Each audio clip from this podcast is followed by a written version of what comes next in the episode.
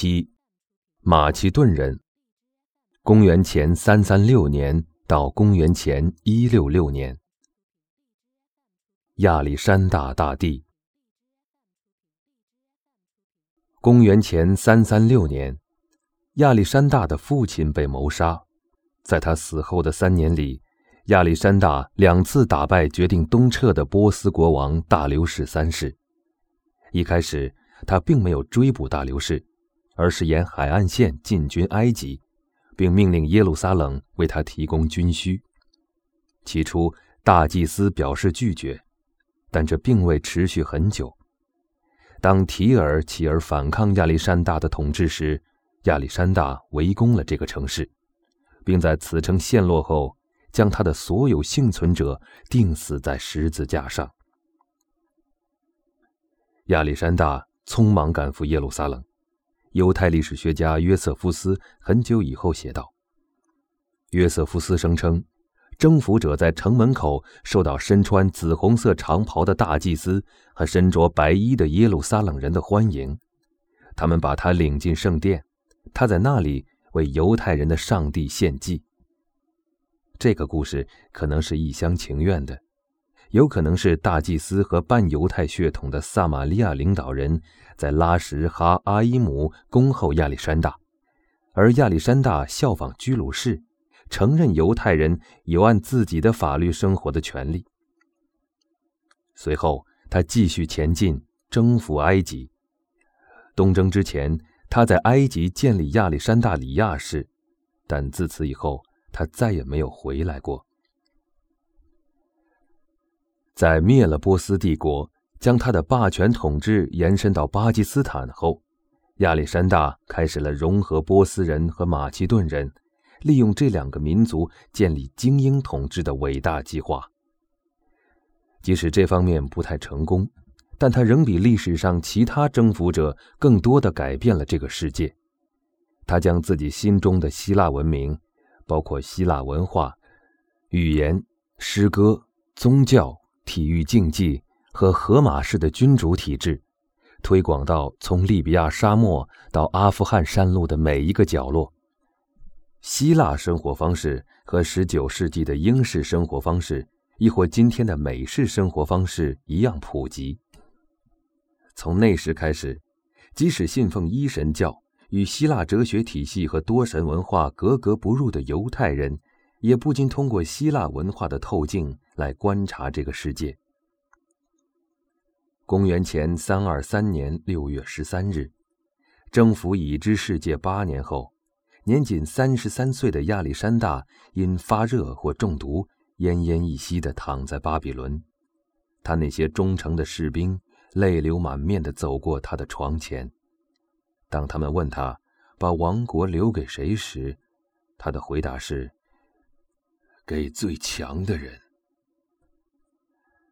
托勒密，安息日劫掠，寻找最强者的比赛。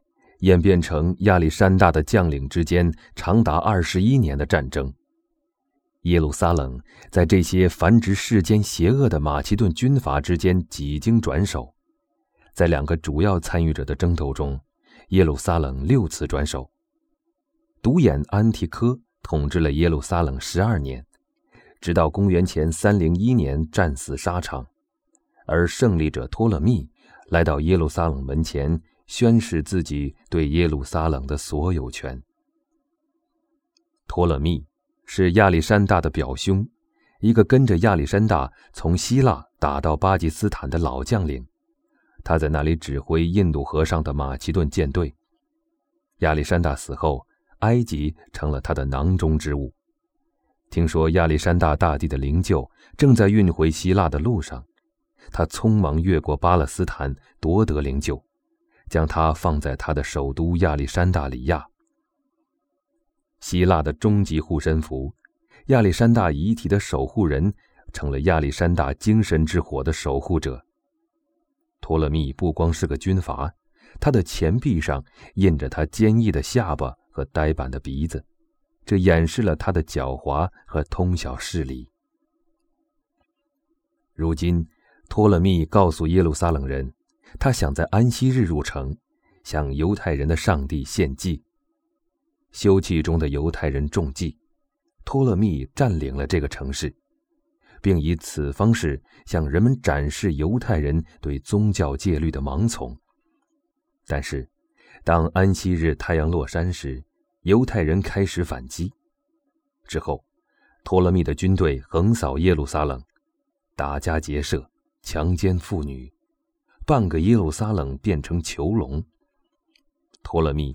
可能将马其顿卫戍部队驻扎在了圣殿北部，由尼西米建造的巴里斯要塞。他还把成千上万的犹太人遣送到埃及。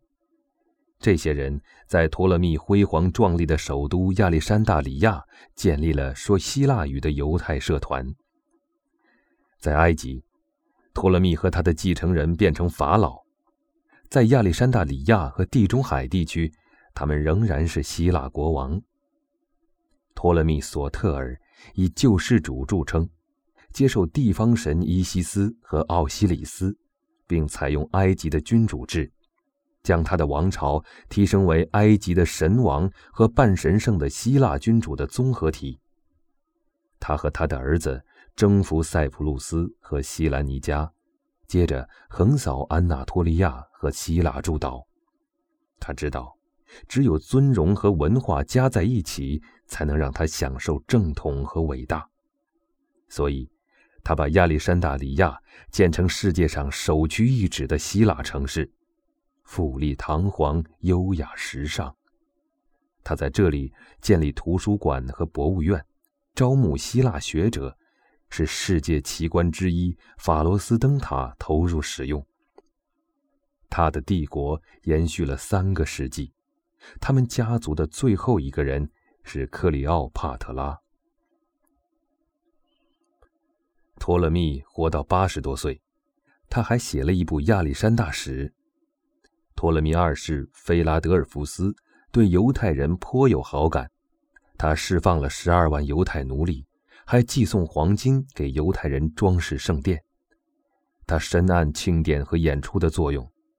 公元前二七五年。他以酒神和丰收之神狄俄尼索斯的名义，为几位特殊来宾举行阅兵礼，期间用一个豹皮做的装着二十万加仑葡萄酒的巨大葡萄酒囊和一个一百八十英尺长、九英尺宽的巨大羊具图腾，同大象和来自帝国各个角落的国民一起参加游行。他还热衷于收藏书籍。当大祭司将犹太塔纳赫中的大约二十本书寄到亚历山大里亚时，国王命人将它翻译成希腊语。他尊重亚历山大里亚犹太人的学术成就，邀请他们共进晚餐，商讨翻译问题。国王承诺说：“一切都会以你们的习惯行事，对我来说也是如此。”据说，在七十天的时间里。七十位学者每人完成了一份译文，结果译文完全一样。七十子圣经改变了耶路撒冷的历史，使后来基督教的传播成为可能。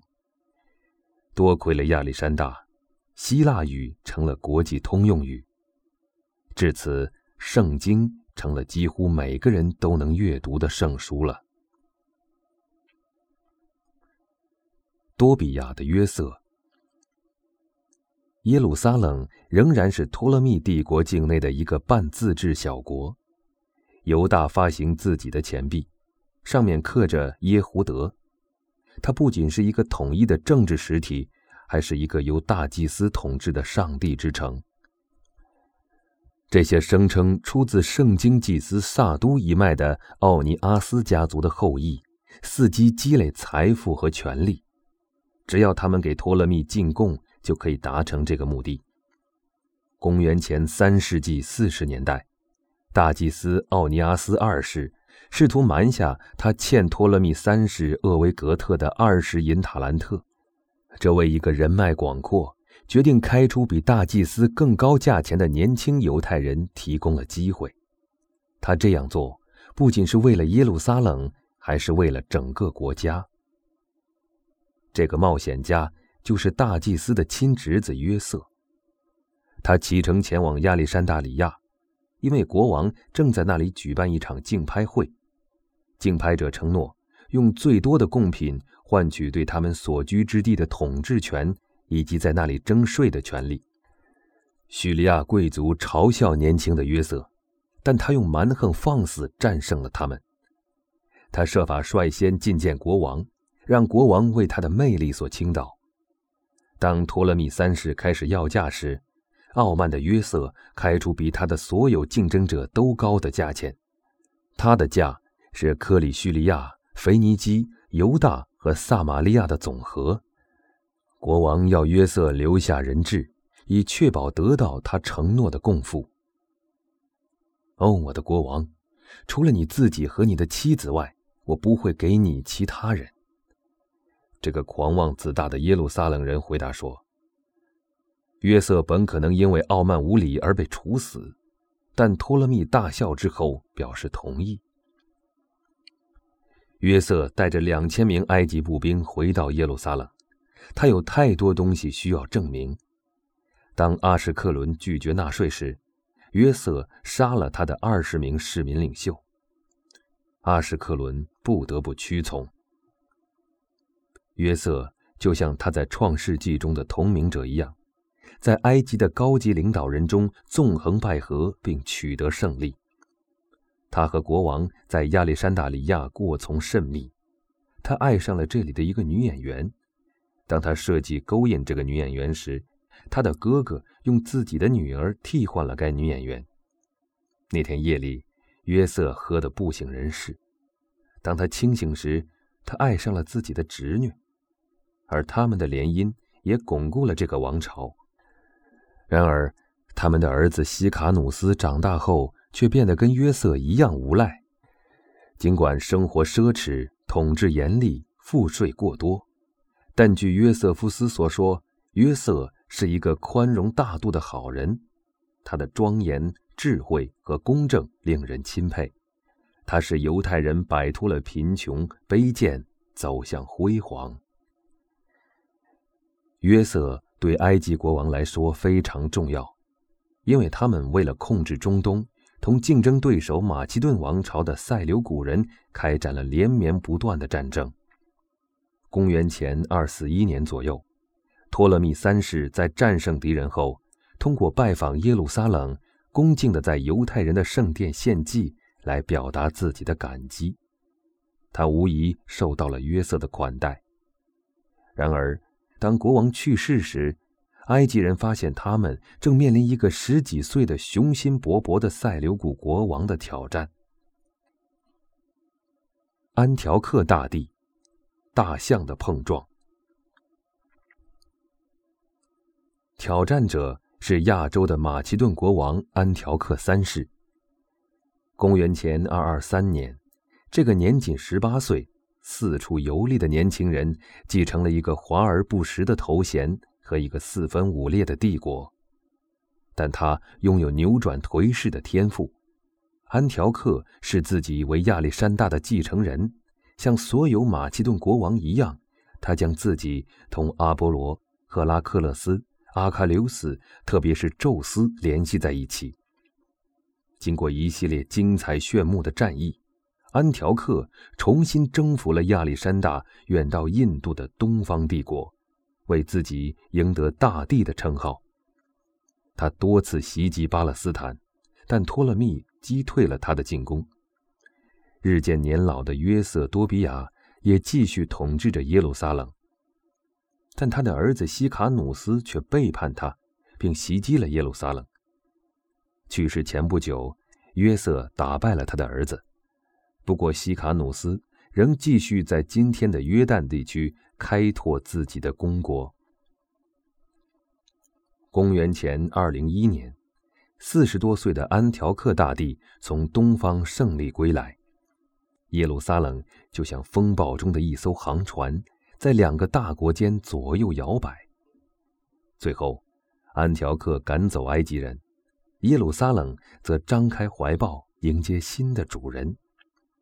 安条克宣称：“当我们进入他们的城市时，犹太人热情款待我们，他们的长老负责迎接，还帮助我们赶走埃及驻军。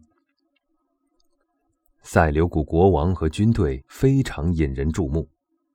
安条克头戴皇冠，脚穿镶着金边的深红色系带靴子，头上顶着一顶宽边帽，身上穿着缀满金星的深蓝色披风，脖子处别着深红色领针。耶路撒冷人为他的多民族部队提供给养，他的军队包括手握萨利沙长矛的马其顿方队、克里特山地战士、奇里乞亚轻步兵、色雷斯投石手、米西亚弓箭手、吕底亚制矛兵、波斯弓箭手、库尔德步兵、全副武装的伊朗战马和最具威望的大象。耶路撒冷。可能是首次见到这样的景象。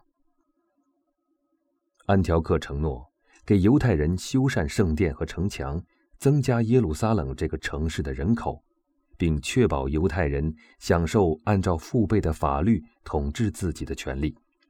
他甚至禁止外人进入圣殿，或者将马肉、骡子肉、野生或驯养的驴的肉、豹子肉、狐狸肉或兔肉带进市里。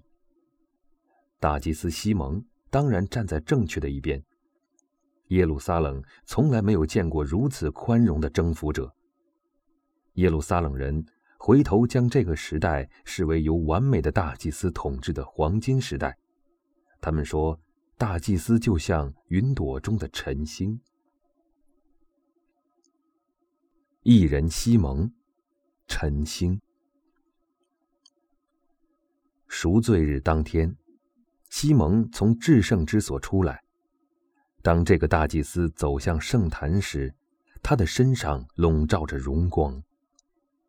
大祭司是作为瘦高的王子、君主、教皇和阿亚图拉的综合体统治犹大的，而西蒙是大祭司中杰出的典范。他身穿镀金长袍和闪闪发光的胸甲，头戴类似王冠的包头巾。他在头巾上别了一朵金花，象征着生命和救赎，也是犹大国王头饰的遗存。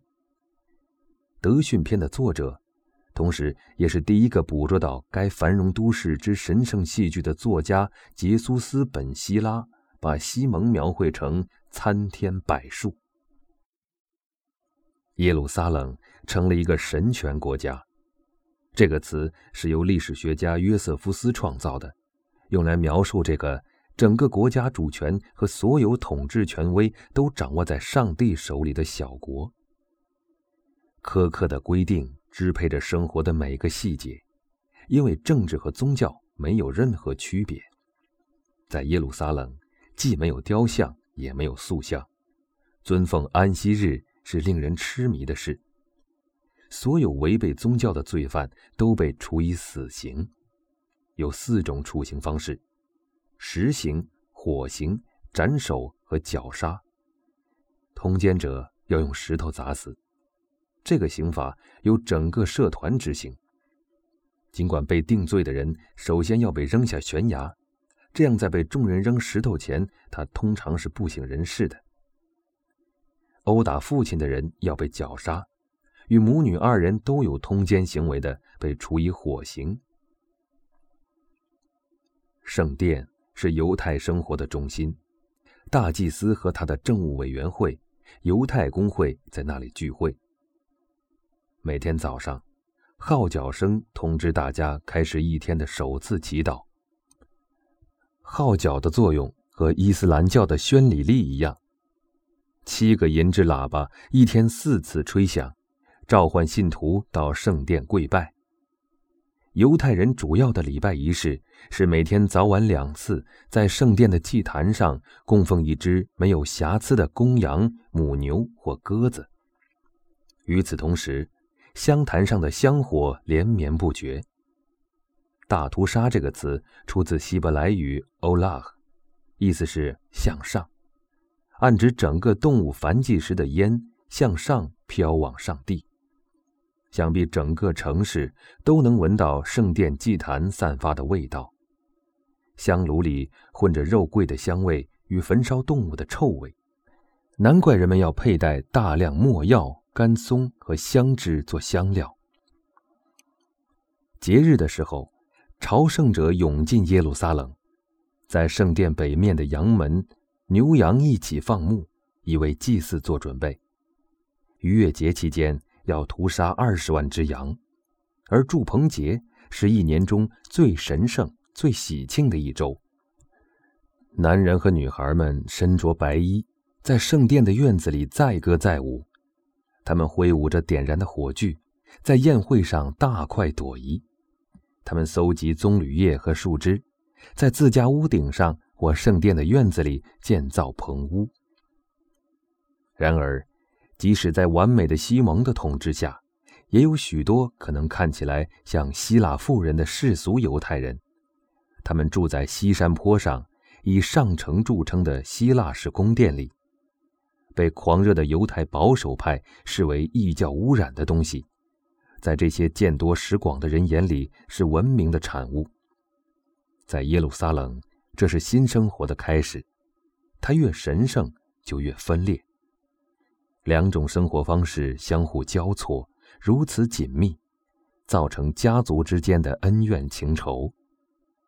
现在，这个城市以及犹太人的存在，遭受着自尼布贾尼撒以来最臭名昭著的怪物的威胁。安条克显灵，疯狂的上帝。耶路撒冷的施恩者安条克大帝不能停下前进的步伐，他转而征服小亚细亚和希腊。但是，这个过分自信的亚洲之王低估了正在崛起的罗马共和国的力量。这个共和国刚刚打败汉尼拔和迦太基，已统治整个西地中海。罗马击退了安条克对希腊的进攻，强迫这个伟大的国王交出他的舰队和象兵部队，并把他的儿子送到罗马做人质。安条克去东方充实他的国库，却在洗劫一个波斯神庙时被暗杀。从巴比伦到亚历山大里亚的犹太人，一年要给圣殿缴纳一次十一税。耶路撒冷因此变得极为富裕。然而，他的财富不仅加剧了犹太领导人之间的权力斗争，还吸引了缺钱花的马其顿国王。亚洲的新国王和他的父亲一样，名叫安条克。他火速奔赴首都安条克，夺取王位，杀死家族中所有觊觎王位的人。安条克四世。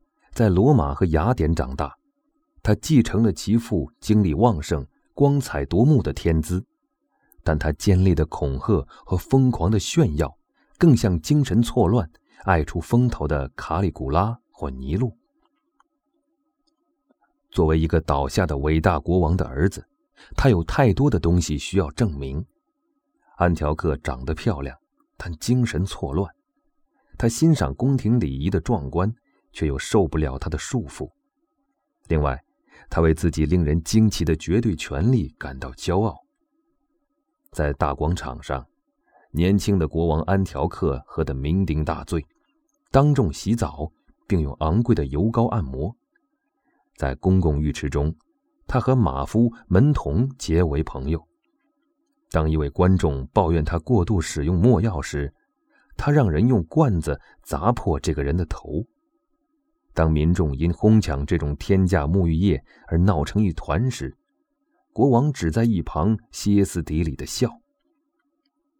他喜欢穿着金色斗篷，戴着玫瑰花环出现在大街上。但是当他的臣民盯着他看时，他就朝他们扔石头。夜晚，他乔装打扮，潜入安条克闷热的后街，他会自发地向陌生人示好。但是他的爱抚就像黑豹一样反复无常，时而和蔼可亲，突然间又变得残酷无情。希腊化时代的统治者通常称自己是赫拉克勒斯和其他神的后裔，安条克则更进一步，他称自己是 Epiphanes，意为上帝显现。他的臣民则给他起了个绰号 Epumanes，意为疯子。但是，他看似疯狂的举动却是有迹可循的，因为他想借助对一个国王一种宗教的崇拜，将他的帝国紧密联系在一起。他期望他的臣民崇拜他们的地方神，并将这些地方神并入希腊的万神殿和对他个人的崇拜当中。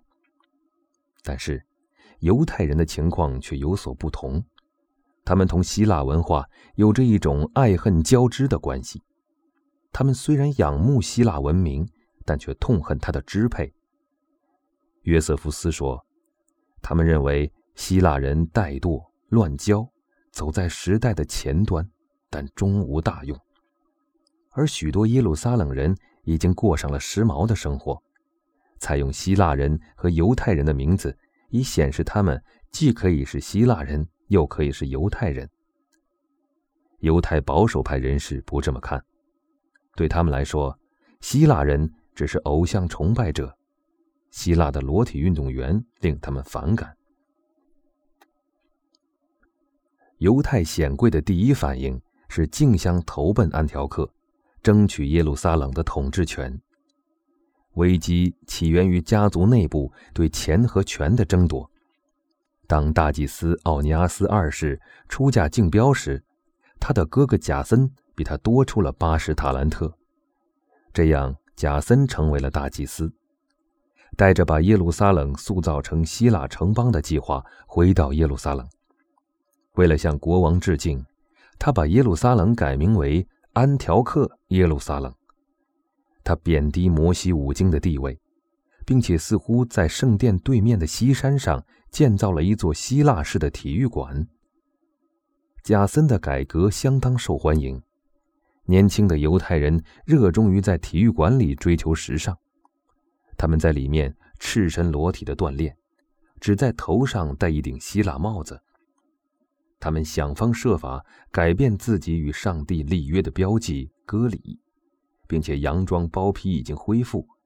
这显然是为了追求时尚，而不是舒适。不过，贾森终究还是失去了耶路撒冷。他派他的心腹麦内劳斯去给安条克进贡，但恶棍麦内劳斯盗取了圣殿资金，以比贾森更高的价钱买到了大祭司之位，尽管他并没有所要求的萨都家族血统。麦内劳斯窃取了耶路撒冷。当耶路撒冷人派代表向国王提出抗议时，国王处死了这些人。他甚至允许麦内劳斯派人谋杀前大祭司奥尼阿斯二世。安条克最关心的是筹集资金夺回他的帝国，他即将取得惊人的成功，统一托勒密和塞琉古帝国。公元前一七零年，安条克征服埃及。但耶路撒冷人动摇了他的胜利。他们在被废除的贾森的领导下举起反叛大旗。疯子安条克撤军穿过西奈，攻占耶路撒冷，流放了一万名犹太人。在他的心腹麦内劳斯的陪伴下，他进入至圣之所，盗取了其中无价的艺术品：黄金祭坛、光明烛台和放置无教饼的桌子。这是不可原谅的渎神行为。更为糟糕的是，安条克命令犹太人把他当成神贤者加以供奉，以测试许多可能受希腊文化吸引的犹太人的忠诚。接着，在将圣殿的黄金塞满自己的金库后，他返回埃及镇压一切反抗活动。安条克喜欢扮演罗马人。穿托加袍，在安条克举办模拟选举。与此同时，他秘密重建了之前被禁的舰队和大象部队。但决心统治东地中海的罗马人不会容忍安条克的新帝国。罗马使者波皮利乌斯·雷纳斯在亚历山大里亚会见国王时，盛气凌人的在沙地里绕着安条克画了一个圈。要求他在踏出圆圈前同意从埃及撤军。这就是成语“划清界限”一词的来源。心怀不满和仇恨的安条克，在罗马的武力面前低下了头。与此同时，犹太人拒绝向神贤者安条克献祭，为了确保耶路撒冷不会再次反叛，这个疯子决定消灭犹太人的宗教。神贤者安条克，另一位行毁坏可憎者。公元前一六七年，安条克在安息日展开偷袭，占领了耶路撒冷。他杀了成千上万的人，毁了耶路撒冷的城墙，还建起了一座新城堡阿克拉。随后，他把这个城市交给一个希腊总督，也是他的合作伙伴麦内劳斯。接着。安条克禁止在圣殿里进行任何献祭或礼拜活动，禁守安息日、律法和割礼，违者处以死刑。他还命人用猪肉玷污圣殿。十二月六日，圣殿成为安条克献给国家神奥林匹亚宙斯的圣所，这真是行毁坏可憎之事。众人可能是当着他的面。在至圣之所外面的祭坛上为神王安条克献祭的圣殿里充满了喧闹，异教徒在此与妓女狂欢调情，在神圣的地方私通。麦内劳斯默许这种行为，带着常春藤花冠的人在圣殿中穿行，祈祷过后，就连许多祭司都屈尊观看运动场的裸体游戏。那些遵行安息日传统的人被活活烧死，或者承受从希腊引进的刑罚，被钉死在十字架上。一位老人宁死不吃猪肉，让自己的孩子行割礼的妇女，连同自己的孩子一起被推下耶路撒冷城墙。摩西五经被撕成碎片，公开烧毁。凡拥有摩西五经副本的人，一律被处死。然而，在一些犹太人的心中，摩西五经和圣殿一样，比生命更宝贵。这些死去的人引发了一场新的殉道潮，并激发了人们对世界末日的期盼。在耶路撒冷，许多睡在尘土中的人将苏醒，并获得永生。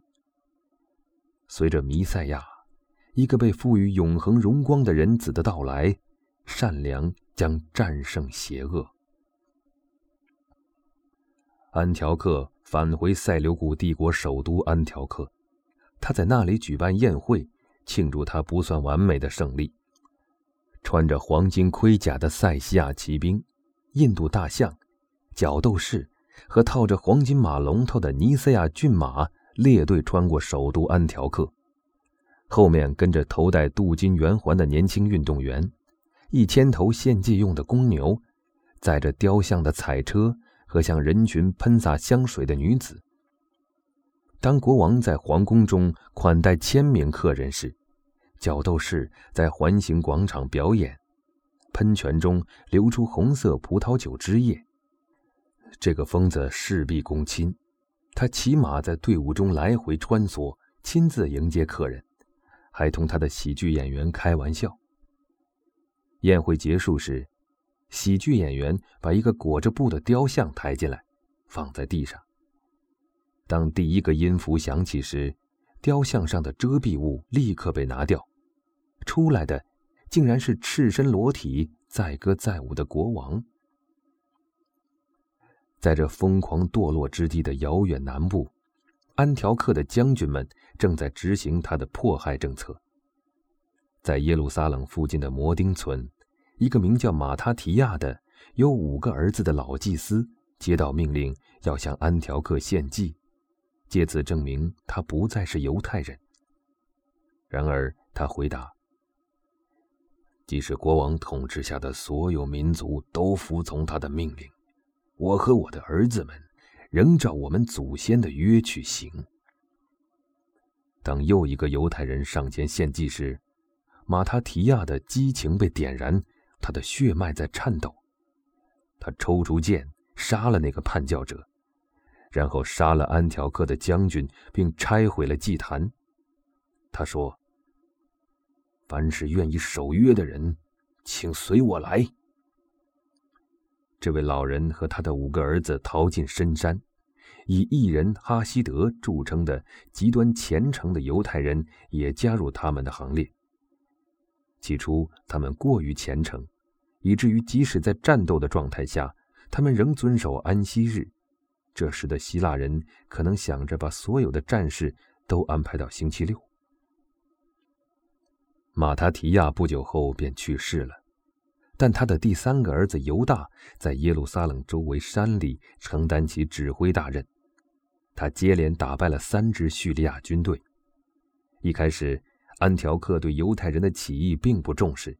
他忙着东征伊拉克和波斯，只命令他的总督利西阿斯前去平乱，但犹大又打败了利西阿斯。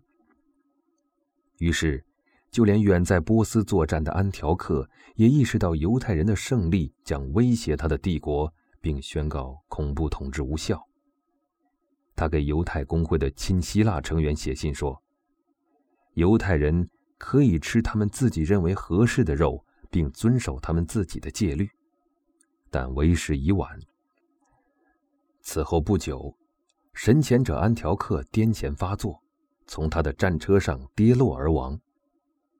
在此之前，犹大已经为自己赢得英雄的名号，这个绰号将成为一个王朝的名字——铁锤。